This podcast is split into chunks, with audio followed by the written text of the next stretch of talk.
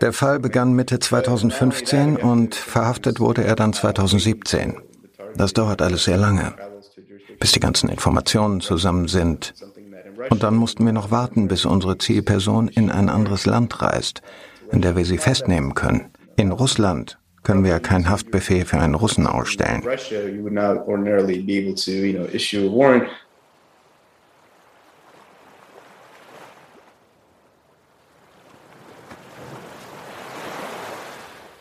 25. Juli 2017.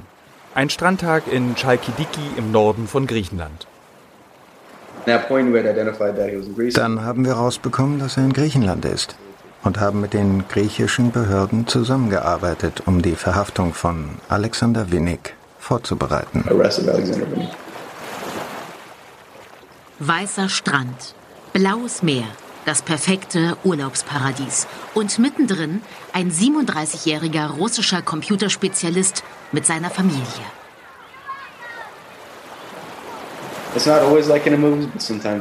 Es ist nicht immer wie im Film, aber manchmal dann schon. Und hier, bei der Verhaftung von Alexander Winnig war es so. Auf der ganzen Welt, in den unterschiedlichsten Ländern haben die Leute zusammengearbeitet. Als Winnig am Strand in Griechenland verhaftet wurde, hatten wir jede Menge andere Teams auf der ganzen Welt, die auch bereit zum Zugriff und für die nächsten Schritte waren. Uh, und diesem Computerspezialisten am Strand wird vorgeworfen, mehr als 4 Milliarden Dollar gewaschen zu haben aus dem Hack von Mt. Gox. Er heißt Alexander Winnig. Und er wird am Strand von Griechenland verhaftet. I turned around and saw that my husband was surrounded by around 20 men. 20 men wearing t-shirts and sunglasses took part in his arrest. He was handcuffed. Our children were there at the time. These men walked him away. They also took mobile phones and the key to our hotel room from my bag. Bei Russia Today beschreibt Alexandra Winnig, die Ehefrau von Alexander Winnig, die Verhaftung ihres Mannes. Russia Today, der russische Propagandasender, der seit dem 2. März 2022 in Deutschland verboten ist. Zu russischer Propaganda kommen wir aber noch. Für die Verhaftung am griechischen Strand, die Alexandra Winnig beschreibt, ist unter anderem Tigran verantwortlich. So my name is Tigran Gambarian. Mein Name ist Tigran Gambarian. Er ist der ehemalige Geheimagent, von dem wir gesprochen haben. Und wenn kalifornische Gelassenheit auf jemanden zutrifft, dann auf ihn. Er sitzt weit zurückgelehnt in seinem Bürostuhl, vor sich eine große Tasse Kaffee und hinter ihm jede Menge Urkunden und Abzeichen, die er im Laufe seiner bisherigen Karriere gesammelt hat. Ich war zehn Jahre lang Sonderermittler im Finanzministerium in Kalifornien und seit 2012 spezialisiert auf Fälle mit Kryptowährungen. Und darum geht es in dieser Folge, um den Weg, den die gestohlenen Bitcoins nach Mt. Gox genommen haben und darum, welche Rolle dabei russische Hacker und sogar der russische Geheimdienst spielt. Wir kriegen es mit Propaganda und Ablenkungstaktiken zu tun und reisen zu einem der ältesten Gefängnisse von Paris. Das ist Missing Magic Money, eine sechsteilige Podcast-Serie des Fokus Magazins. Ich bin Paula Thielecke. Und ich bin Thilo Mischke. Das ist die fünfte Folge, der Abakus. Das ging jetzt alles ein bisschen schnell. Eben waren wir noch in Tokio bei Mark Capeles, der diese Kryptobörse Mt. Gox übernommen hat, die eigentlich mal eine Magic-Karten-Tauschplattform war und die gegründet wurde von dem Typen, der die erste File-Sharing-Internetseite programmiert hat und jetzt geht es um russische Propaganda? Genau. Aber erstmal gehen wir zurück zu Mt. Gox. Die Kryptobörse, die offline gegangen ist und auf der so viele Menschen ihr Geld verloren haben. Dementsprechend wütend sind ja auch alle auf Markt zu diesem Zeitpunkt. Ich habe nach der Insolvenz sehr viele Todesdrohungen und solches Zeug bekommen. Leute haben mir Nachrichten geschickt, in denen stand, wie sie meine Katze umbringen und kochen würden. Da war sehr viel Wut in der Luft, würde ich sagen. Manche wollen also sogar seine Katze kochen. Und dann kommt Mark plötzlich mit einer Nachricht um die Ecke. Mark hat was gefunden.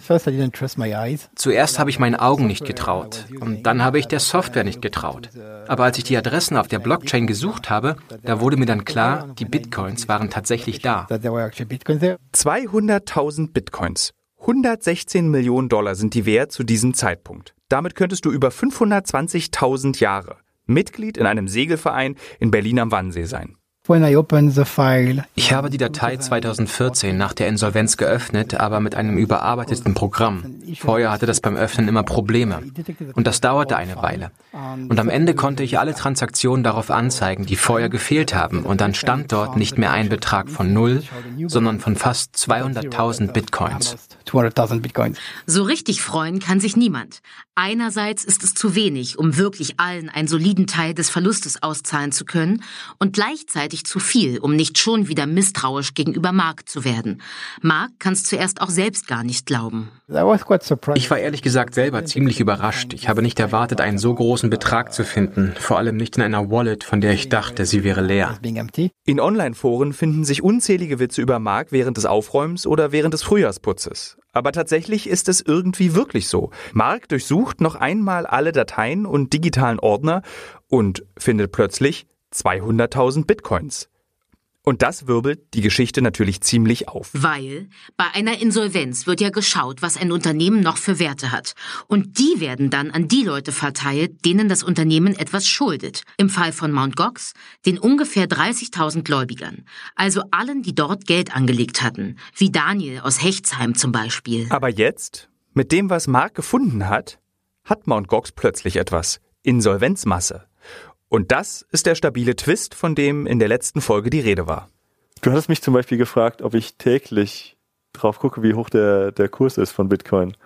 Also ich gucke nicht täglich drauf, ich gucke bestimmt drei, viermal am Tag, weil ich neugierig bin, weil ich auch Angst habe, dass der, der Kurs wieder sinkt. Das wäre schlecht für die Vorstellungen, die ich habe, was ich in Zukunft machen kann, wie ich leben kann. Ich mal mir schon natürlich die Zukunft aus. Wie, wie ist es, wenn ich das Geld habe? Was kann ich dann machen? Wie viel kann ich dann reisen? Wie lange kann ich reisen? Muss ich meinen Van selbst ausbauen oder kann ich mir ein schickes Wohnmobil kaufen? Mittlerweile ist das, was Mark damals während des Aufräumens gefunden hat, viel, viel, viel mehr wert als der gesamte Verlust von Mt. Gox. Und das bedeutet, kommt es zur Auszahlung, erhalten alle GläubigerInnen sogar mehr Geld, als sie damals verloren haben. Moment. Aber Daniel, Daniel aus Mainz-Hechtsheim, ihr erinnert euch, auf dem Sofa in seiner WG, der spricht doch heute, 2022? Absolut. Und wartet immer noch auf Rückzahlungen? Genau das zeigt ja das Problem in unserem Rechtssystem. Es sollte einfach nicht zehn Jahre lang dauern, so einen Fall zu lösen. Nirgendwo. Es ist so lächerlich. Zehn Jahre. Das ist ein Zeitraum, in dem du deinen Kindern beim Großwerden zuschauen kannst. Das ist der andere Daniel. Daniel Kellman, der Anwalt. My name is Daniel Kellman. Mein Name ist Daniel Kehlmann und ich bin Anwalt. Zum ersten Mal hatte ich 2013 etwas mit Mt. Gox zu tun. Da habe ich dort Bitcoins gekauft und gehandelt. So im November 2013, als der Preis von ungefähr 100 Dollar auf 1200 Dollar gestiegen ist. Naja, lange Rede, kurzer Sinn. Ein paar Monate später war es mit Mt. Gox vorbei und ich war plötzlich Gläubiger von Mt. Gox. Daniel Kehlman ist einer der ersten Anwälte, der GläubigerInnen von Mt. Gox vertreten hat, weil durch Marks Aufräumen plötzlich juristisch ziemlich viel zu klären war. Niemand weiß, wo das Geld herkam, aber Mark hat's gefunden. Und diese 200.000 Bitcoins, das waren ungefähr 20 Prozent des Geldes, das uns Mt. Gox schuldete, das war dann wieder da. Erst gab es gar kein Vermögen und dann plötzlich wieder 20 Prozent der Bitcoins. Und daraus wurde dann diese Auseinandersetzung, was mit diesen 200.000 Bitcoins passieren soll. Darüber wurde seitdem im Grunde die ganze Zeit gestritten.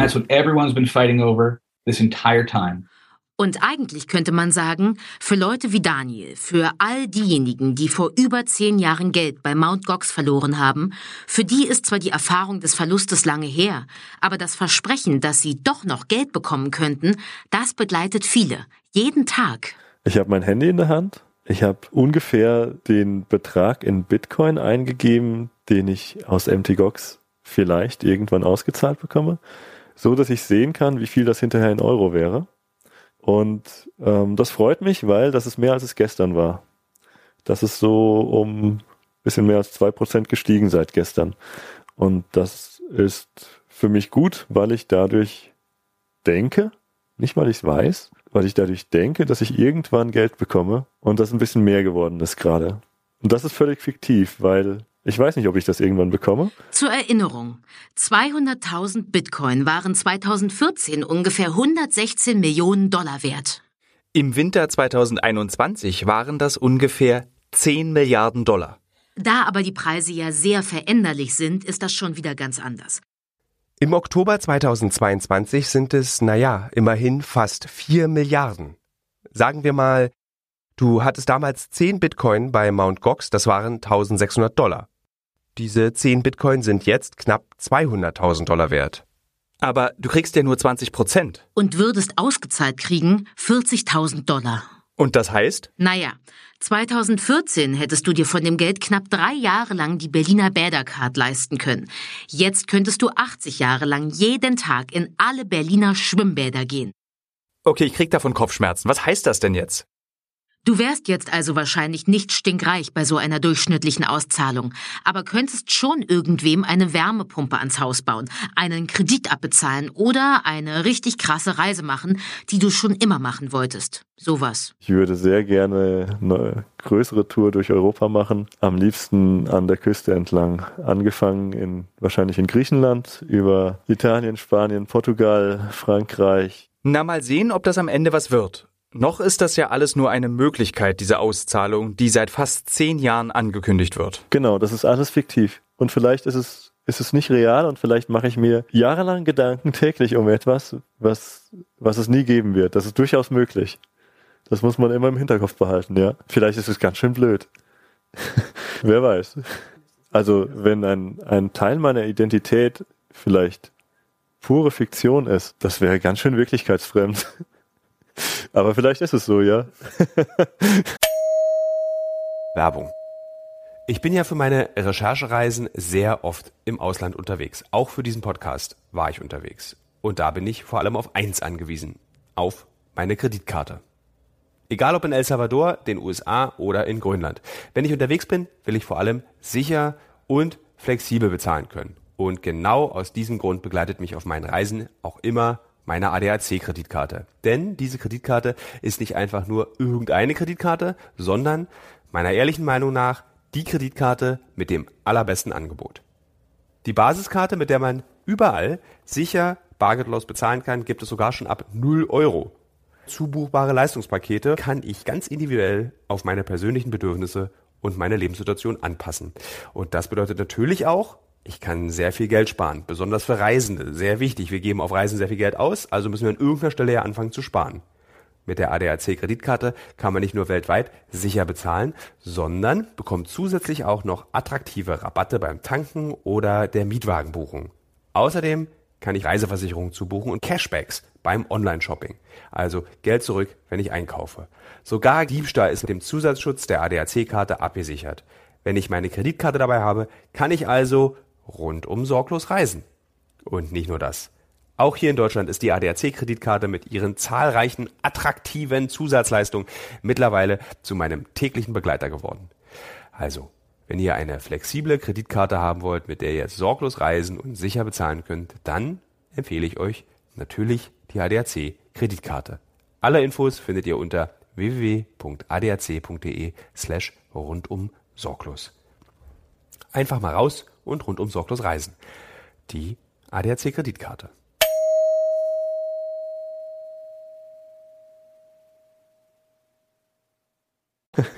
Wir haben uns immer wieder gefragt, ob Mark eigentlich wirklich der Richtige ist für seine Position als Chef von Mt. Gox, für die Aufmerksamkeit, die er im Internet und in den Medien bekommen hat.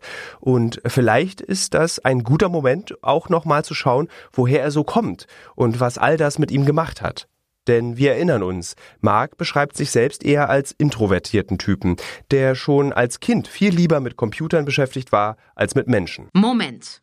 Aber ist er nicht eigentlich im Gefängnis? Ja, genau. Im Sommer 2015 wird er in Japan verhaftet. Mark Kapeles wird verhaftet und angeklagt wegen Veruntreuung und Unterschlagung von Geldern. Die japanische Polizei hält ihn für den Hauptverantwortlichen für den Verlust des Geldes. Ihm drohen bis zu zehn Jahre Haft. Und die Androhung einer solchen Haftstrafe ist etwas anderes in Japan als in Deutschland. In Japan enden 99 Prozent der Prozesse mit einem Schuldspruch. Also wird die Zeit hart. Du willst auf gar keinen Fall ein Jahr lang in einem winzigen Raum, der so sechseinhalb Quadratmeter groß ist, eingesperrt sein und nichts tun. Du bist einfach in einem winzigen Raum und weißt nicht, wie lange du da bleiben musst. Man hat überhaupt keine Ahnung, was passieren wird. Du kannst nichts machen. Du kannst dich mit niemandem treffen. Naja, und morgen passiert das Gleiche. Das ist das Einzige, was du weißt. Und vor allem, weil die Polizei vorhat, ihn als den Dieb zu überführen. Ich war definitiv nicht auf das vorbereitet, was passieren würde. Von dem Tag an, als ich ankam, wurde ich acht Stunden durchgehend befragt. Jeden Tag. Mark liebt Japan. Er wollte immer hier leben. Und jetzt sitzt er hier im Gefängnis. Total gescheitert. Mark hat uns von seinem ersten Manga erzählt, den er gelesen hat. Und irgendwie fasst diese Geschichte sein ganzes Leben zusammen. Das allererste Manga, das ich gelesen habe, hieß Yu Yu Hakusho. Da geht es um einen Teenager, der ganz am Anfang stirbt, weil er das Leben eines anderen Jungen rettet, der von einem Auto angefahren wird und dabei dann aber selber ums Leben kommt. Weil es aber nicht seine Bestimmung ist, so früh zu sterben, bekommt er die Chance, wieder zurück ins Leben zu kommen. Und von da an lebt er das Leben eines ganz normalen Schuljungen in Japan. Vielleicht hat sich Mark auch genau das insgeheim für sein Leben gewünscht. Der hatte ja schon immer das Gefühl, dass er nicht so richtig in seine Umgebung passt. In der Schule hatte man es nicht leicht mit mir. Wenn ich eine Sache zweimal hätte machen sollen, habe ich es das zweite Mal einfach nicht gemacht, weil ich es ja schon einmal gemacht habe. Das hat mich dann nicht mehr interessiert. Er findet Wiederholungen blöd und versteht sich eigentlich nur mit Computern. Seit ich drei bin, finde ich Computer richtig gut. Meine Mutter hat immer kleine Basic-Programme auf einem Sinclair Spectrum für mich programmiert und ich habe die dann immer unterbrochen und verändert. Ich habe Basic schon echt früh gelernt. Basic, das ist eine Programmiersprache. Eine Zeit lang habe ich wahrscheinlich besser Basic gesprochen als Französisch, also mehr Computerwörter gekannt als Wörter auf Französisch. Ah. Und beim Programmieren entsteht auch zusammen mit seinem Interesse für Mangas seine Sehnsucht nach Japan.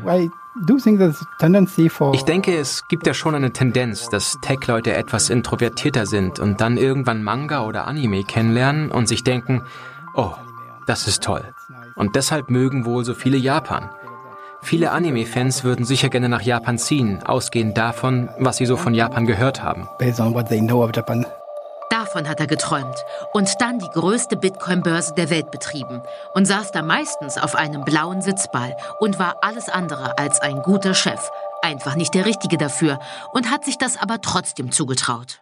This is the actual blue ball. Das hier ist der Ball, auf dem Mark beim Reuters-Interview saß. Uh, when Reuters interviewed. Noch eine Anekdote von Michael. Michael, der für die Öffentlichkeitsarbeit zuständig war. Wir waren in seiner Wohnung in Tokio, die einerseits ein bisschen im Chaos versinkt, weil er gerade umzieht, und gleichzeitig ist sie auch ein kleines Mount Gox Museum.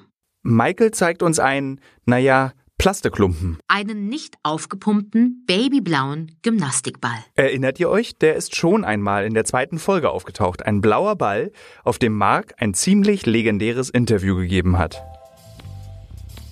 Ich komme rein und war so, what the fuck geht hier ab? Und die anderen so, ach, Mark, der wird gerade von Reuters interviewt. Interviewt bei Reuters. Mark wird, leicht wippend, auf einem Fitnessball gefragt, wie gefährlich Bitcoin als Investment ist. Das Interview kennt ihr schon, 2013 bei Reuters. Well, Bitcoin would quite qualify as a high-risk investment.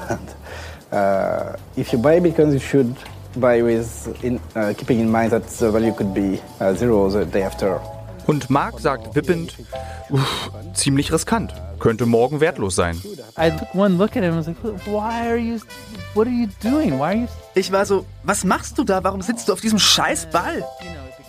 Und das wurde dann ein Meme. Der blaue Ball von Carpeles als Magic-Karte oder so. Ja, Magic-Karten. Jemand im Internet hat daraus eine Magic-Karte gemacht. Mark sitzt auf einem blauen Ball und wer sie spielt, der zerstört eine Kryptobörse oder so. Und jetzt sehen wir den echten Ball in Tokio bei Michael in der Wohnung. Und als Mount Gox dann untergegangen ist, habe ich irgendwen gebeten, mir diesen Ball unbedingt mitzubringen. Ich wollte den unbedingt haben. Mark saß auf dem blauen Ball und gab Interviews, saß am Schreibtisch und verschickte verschmitzt Entwürfe. Das ist alles weird, während er gleichzeitig so viel Verantwortung trug. Aber jetzt sitzt er im Gefängnis. Was nun? Auch da bleibt Mark irgendwie sehr sich selber treu, beziehungsweise seiner Liebe zu Computern. Ich habe den Wächter gerufen und gefragt, Entschuldigung, kann ich den Abakus kaufen? Moment. Er fragt den Wächter, ob er einen Abakus kaufen kann. Einen Abakus? Einen Rechenschieber? Dieses Holzding mit Perlen oder Murmeln zum Rechnen? Sozusagen der allererste Computer, das allererste mechanische Rechengerät. Damit will Mark was genau? And he was like, "Are you sure you want this? Don't you want a calculator?" I can get a calculator. Why don't you tell me this first? Und er war so, das Ding willst du haben? Willst du nicht einen Taschenrechner? Und ich so, was? Ich kann einen Taschenrechner haben? Warum sagst du das nicht gleich? Also habe ich 100 Dollar für einen sehr simplen Taschenrechner ausgegeben, aber das war alles, was ich brauchte. Und dann habe ich wochenlang die ganze Buchhaltung durchgerechnet. Mark hat jetzt einen einfachen Taschenrechner. Computer sind ja verboten im Gefängnis. Und damit, naja, damit rechnet er sich sozusagen seine Freiheit aus. So in my small 6.5 square meter room.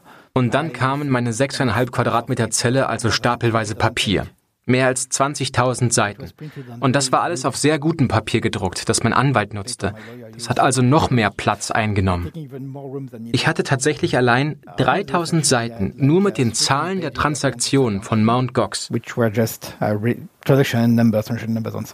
Mark bestellt sich in seine 6,5 Quadratmeter Zelle die gesamte Buchhaltung von Mount Gox, weil er aus den Befragungen mitbekommen hat, sie glauben, er hat Gelder veruntreut. Die japanische Polizei wirft ihm vor, er hätte Geld ausgegeben, das seine Firma gar nicht hatte. Und das stimmt nicht. Und das weiß Mark wohl am besten. Ich wusste, dass die Staatsanwaltschaft mich wegen Veruntreuung angeklagt hatte. Die haben gesagt, dass Mount Gox im letzten Jahr zwar 12 Millionen verdient hat, aber 16 Millionen ausgegeben hat. Dass die Firma also das Geld der Kunden missbraucht hat. Das war der Hauptpunkt ihrer Anklage. Und ich dachte, das ist ein bisschen komisch. Als ich dann endlich die Unterlagen hatte, wollte ich die Buchführung noch einmal durchgehen und dafür keinen Computer zu haben, war etwas problematisch. Ohne Computer etwas problematisch, aber mit einem Taschenrechner für Mark möglich. Long story short. Es klappt. Mark rechnet mit einem Schultaschenrechner die gesamten Akten der Polizei durch und kann beweisen, dass sie sich verrechnet haben. Und Mark gehört jetzt zu dem einen Prozent aller Fälle in Japan, die nicht nach dem Willen der Staatsanwaltschaft verurteilt worden sind. Er verbringt ungefähr ein Jahr im Gefängnis und wird freigesprochen. Nur die Marktmanipulation mit dem Bot. Ihr erinnert euch an Folge 3. Der Bot, der Bitcoins kauft und verkauft, ohne dafür Geld zu haben. Das bleibt Marks einzige nachweisbare Straftat. Die japanische Justiz verurteilt ihn für zweieinhalb Jahre auf Bewährung, da er schon ein Jahr in Untersuchungshaft war und Mark kommt auf Kaution frei. Eigentlich könnte diese Geschichte hier auch zu Ende sein. Unbefriedigend, aber so sind ja Geschichten manchmal. Vielleicht sogar oft, wenn wir ehrlich sind. Es gibt keinen großen Knall und dann ist irgendwas ganz anders oder so. Mark wäre einfach der Falsche zur falschen Zeit gewesen und die Leute, die Bitcoin damals gekauft haben, hätten Pech gehabt. Und vielleicht haben sie aber doch noch Glück, weil das Geld irgendwann ausgezahlt wird. Und damit wäre dann alles vorbei. Und dann wäre es einfach ein Abschnitt in der Internetgeschichte und das wäre die letzte Folge. Ist aber noch nicht die letzte Folge. Nachdem Mark auf Kaution freigelassen wird, darf er Japan jedoch nicht verlassen. Er fühlt sich zunehmend eingeengt in Tokio. Er will weg, einfach mal raus aus der Stadt. After that, I did feel a little bit closed in Tokyo and I decided to just rent a car and drive as far as I could. Mir war Tokio danach einfach zu eng und ich habe mir ein Auto gemietet und bin so weit gefahren, wie ich konnte. Ich war wahrscheinlich in der Nähe von Hiroshima oder so. Ich habe eine Pause gemacht in einem Servicebereich an der Autobahn und als ich die News gelesen habe, habe ich gesehen, Alexander Winnig wurde verhaftet. Mark fährt nach Hiroshima und bekommt auf dem Weg die Nachricht, dass der potenzielle Hacker von Mt. Gox in Griechenland verhaftet wurde.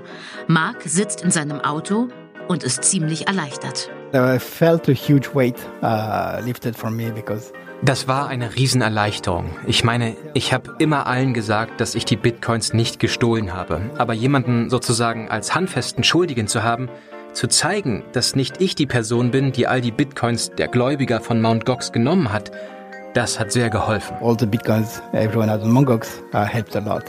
Mark ist erleichtert und wir, wir müssen irgendwie zu dem Typen, der verantwortlich sein könnte für den wahrscheinlich größten Raub aller Zeiten. Und der sitzt im Gefängnis in Paris. Wir müssen nach Paris. Zu Alexander Winnig.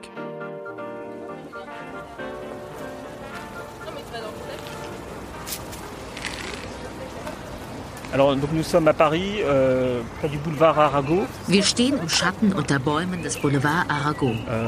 Boulevard, einem großen Boulevard, wie es hier oft gibt in Paris, mit großen Bäumen.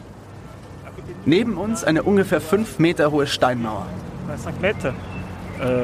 5 Meter, avec une pierre locale euh, d'Île-de-France. Und ab und zu hören wir Schreie von drinnen. Immer wieder kommt auch ein Auto vorbeigefahren.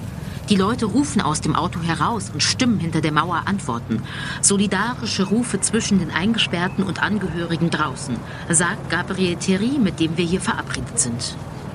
Er ist französischer Journalist und sein Spezialgebiet Cyberkriminalität. Bonjour, alors je m'appelle euh, Gabriel Thierry. Ich heiße Gabriel Thierry, arbeite seit ungefähr 15 Jahren als Journalist, lebe in Paris und habe mich auf Cyberkriminalität spezialisiert. Les affaires de cybercriminalité. Er hat in Frankreich viel über den Prozess gegen Alexander Winnig berichtet und was der mit Mount Gox und mit Russland zu tun hat. Weil wir nicht mit Alexander Winnig sprechen konnten, wollten wir zumindest so nah wie möglich zu ihm. Euh, euh, Wir stehen hier vor der Strafvollzugsanstalt La Santé, die das einzige Gefängnis ist, das es heute in Paris innerhalb der Stadtmauern noch gibt. Und hier drin ist Alexander Winnig inhaftiert der mutmaßliche Gründer der Kryptobörse BTCE. BTCE, das ist eine Plattform, eine weitere Plattform für den Handel mit Kryptowährungen, die für den Verlauf der Geschichte sehr wichtig werden wird. Euh, Und es ist ein ziemlich bekanntes Gefängnis. Angeblich gibt es hier einen VIP-Bereich für prominente Gefangene. Und soweit ich weiß, ist Alexander Winnig hier auf seinen Wunsch hin in Einzelhaft untergebracht.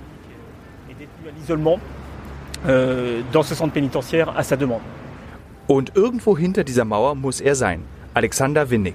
So, wer ist Alexander Winnig? Und warum sitzt er hier im Gefängnis? Alors, euh, Alexander Winnig. Euh... Also, Alexander Winnig.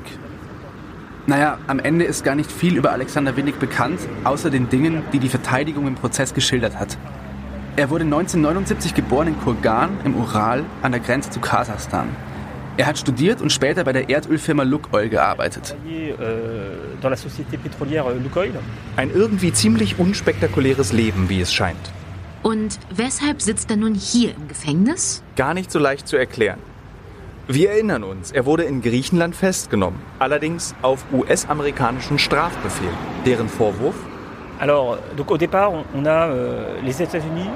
Die USA beschuldigen Alexander Winnig, Kopf der Geldwäsche-Plattform BTCE gewesen zu sein. Und sie beschuldigen ihn, am Raub von Mt. Gox beteiligt gewesen zu sein. De la plateforme de crypto-monnaie euh. Gox.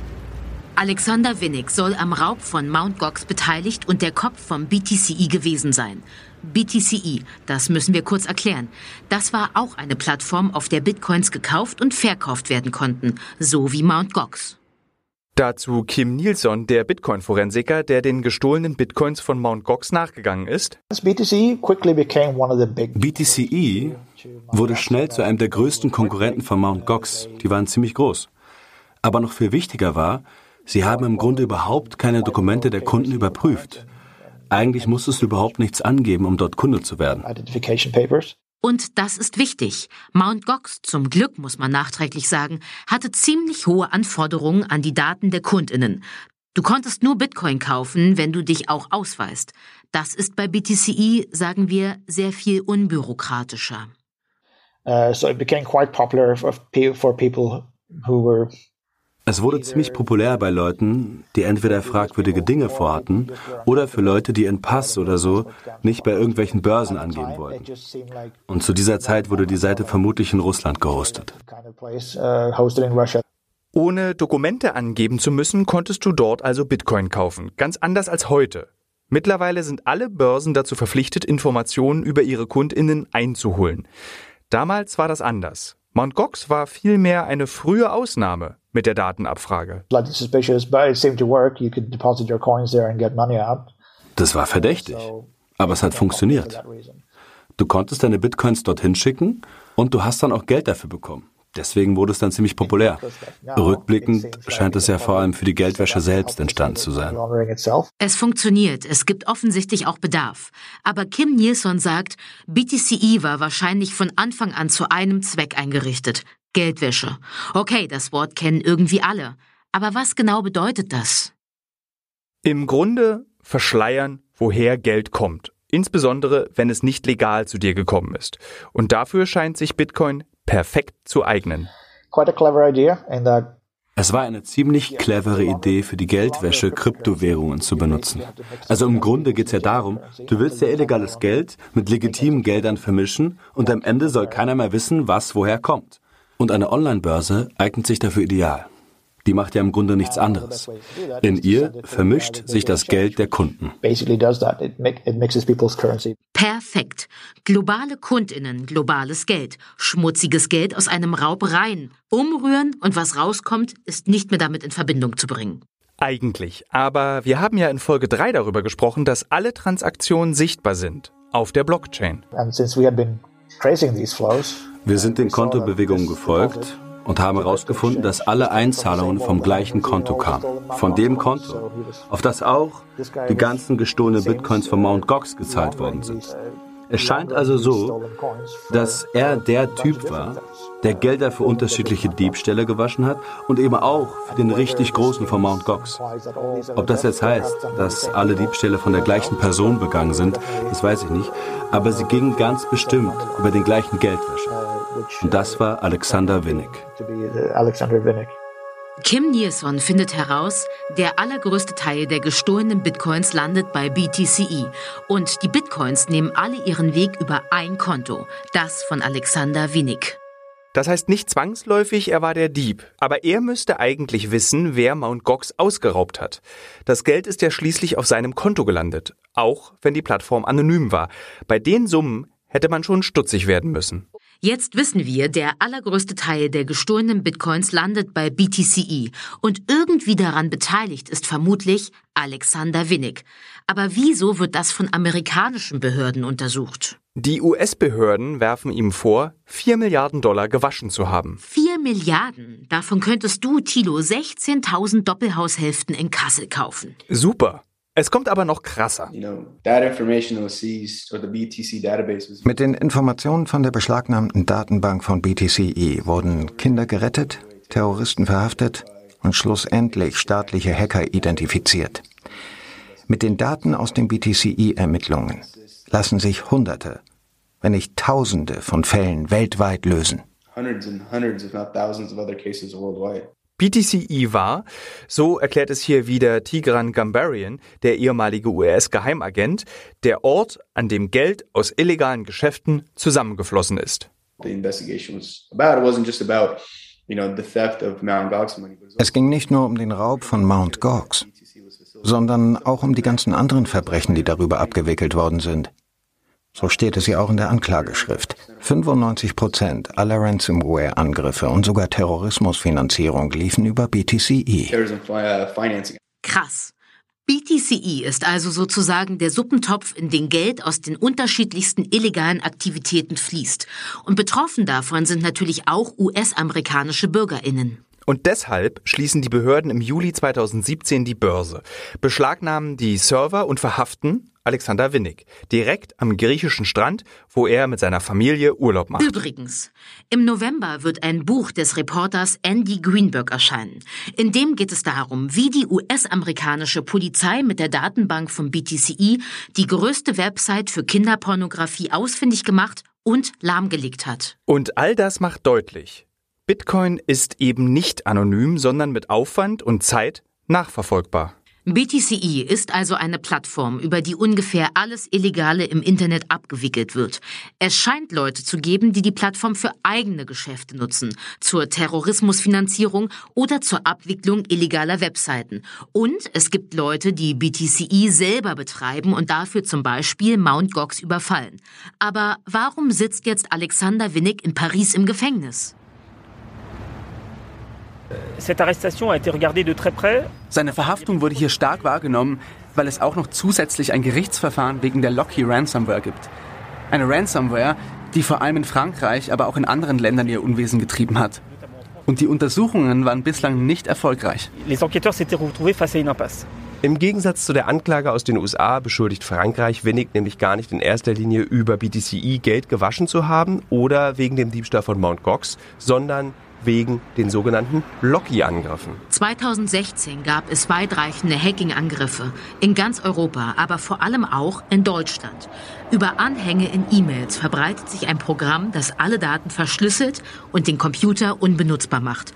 Sogar das Fraunhofer Institut war betroffen und die französische Justiz vermutet als Erfinder Alexander Winnig. Und verurteilt wird er hier zu fünf Jahren Haft. Et pour Alexander Winnig, euh, la France, c'était l'apéritif. Für Alexander Winnig ist Frankreich nur ein Aperitif. Hier wurde er zu fünf Jahren Haft verurteilt. In den USA drohen ihm 50 Jahre Gefängnis. Und alles weitere in Bezug auf BTCE würde dann in den USA entschieden werden, wenn Winnig ausgeliefert würde. Und damit geht es jetzt nämlich um die Täuschungsmanöver und um russische Propaganda. Und wir würden sagen, die beginnt hier. Hello, my Greek friends. I don't know what to, what to say. How many days are you on a hunger strike? 88 today. 88 today. And, and still no answer. Alexander Winnig ist hier in einem YouTube-Video von 2019 zu sehen. Eingefallenes Gesicht, sichtbar geschwächt und sitzt auf einem Krankenhausbett. Und spricht mit einer Journalistin. Er ist im 88. Hungerstreiktag. Er sieht sich als Opfer angeklagt von den USA, angeklagt in Frankreich. Und er, doch nur ein ganz einfacher Mann, der nichts dafür kann. Er will nach Russland ausgeliefert werden. Russland hat schließlich auch Haftbefehl gegen ihn gestellt. Moment. Was? In Russland gibt es auch einen Haftbefehl gegen Winnig. Euh, Russland beantragte die Auslieferung von Alexander Winnig von Griechenland nach Russland wegen einer vergleichsweise harmlosen Angelegenheit. Da ging es um ein paar Millionen Euro. In den USA wird er wegen 4 Milliarden Dollar verfolgt, die er gewaschen haben soll. Und das ist schon merkwürdig. Nach dem Haftbefehl aus Amerika kommt auch einer aus Russland, nur mit einer deutlich geringeren Anklage. Und der ganze Fall kriegt plötzlich eine komplett andere Dimension. On n'est vraiment pas du tout sur les mêmes euh, sortes de grandeur. Mais plus généralement, vous avez des personnalités de, de la tech euh, russe Einige Leute in der russischen Tech-Branche sind der Meinung, dass die amerikanische, die westliche Justiz unter dem Deckmantel der Bekämpfung von Cyberkriminalität versucht, russische Informatiker zu entführen. Das ist schon ein wenig surreal. Und vor dem Hintergrund des aktuellen Krieges in der Ukraine fragt man sich wirklich, was diese Darstellung soll. Denn im Grunde sprechen sie echt von einer Entführung. Russland und Amerika streiten um einen vermeintlichen Hacker. Und aus dem Bitcoin-Raub bei Mt. Gox wird plötzlich ein geopolitischer Konflikt. So are people looking to, to find that money? Um, I, I think yes, but not for Mt. Gox. Geht es den Leuten darum, das Geld zu finden? Wahrscheinlich schon, aber nicht wegen Mt. Gox. Bei BTCE wurde auch so viel anderes Geld gewaschen. Und dann gab es noch diesen Bericht von Robert Mueller und die Untersuchung der Manipulation der Wahlen von 2016. Und er fand unter anderem heraus, dass es diese Fancy Bear Hacker gibt, die BTCE dazu benutzt haben, um Geld und Bitcoins zu waschen, um es dann für die Beeinflussung der US-Wahlen zu nutzen. Daniel Kellman, einer der ersten Anwälte auf Seiten der GläubigerInnen von Mt. Gox, sagt mit einem bitteren Unterton, ums gestohlene Geld geht's schon lange nicht mehr. Die US-amerikanischen Behörden wollen mit dem Fall etwas ganz anderes klären ob der Wahlkampf in Amerika 2016 beeinflusst worden ist. Thank you very much. I've just received a call from Secretary Clinton. Donald Trump gewinnt überraschend im November 2016 gegen Hillary Clinton und wird US-amerikanischer Präsident. She congratulated us. It's about us. On our victory. And I congratulated her and her family on a very, very hard fought campaign. I mean, she She fought very hard. Und dieser Wahlkampf, über den Donald Trump hier zum Anfang seiner Siegesrede bei ABC News vom 9. November 2016 spricht, wird zum Untersuchungsgegenstand des US-amerikanischen Justizministeriums. Und 2019 erscheint ein Bericht, der Robert Mueller Report, ein Bericht darüber, inwiefern der russische Geheimdienst diesen Wahlkampf beeinflusst hat. Und was dieser Bericht mit Mount Gox zu tun hat. Darum geht es in der nächsten Folge.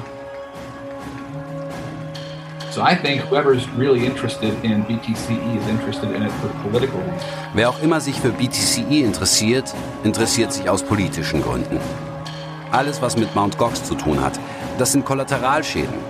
Die versuchen nicht, die Bitcoins wiederzufinden, um die Gläubiger von Mt. Gox auszuzahlen. Sie versuchen, die Bitcoins wiederzufinden, um damit zu beweisen, dass Donald Trump von Russland unterstützt worden ist. Oder eben nicht. Or, or Das Geld von Daniel aus Hechtsheim, das in einer Bitcoin-Börse in Tokio gestohlen wurde, das ist jetzt nämlich Teil einer politisch ziemlich brisanten Auseinandersetzung. Politiquement, pour la Russie, euh, Alexander Winnig, c'est explosif. Tatsächlich kann Alexander Winnig politisch für Russland ziemlich explosiv werden. Vielleicht hat er Dinge gesehen oder mitbekommen, die höchsten Würdenträger im Kreml bedrohen könnten. Es geht hier immerhin um ein ziemlich korruptes Land. Eine Plattform wie BTCE, die Milliarden Dollar an Handelsvolumen hatte, musste zwangsläufig von jemandem unterstützt werden. Äh, das ist Missing Magic Money. Das war die fünfte Folge, der Abakus. Ich bin Thilo Mischke. Und ich bin Paula Thielecke. Missing Magic Money ist eine sechsteilige Podcast-Serie von Johann Otten und Feli Zernak nach einer Idee von Thilo Mischke, produziert von PQPP2 im Auftrag des Fokus Magazins.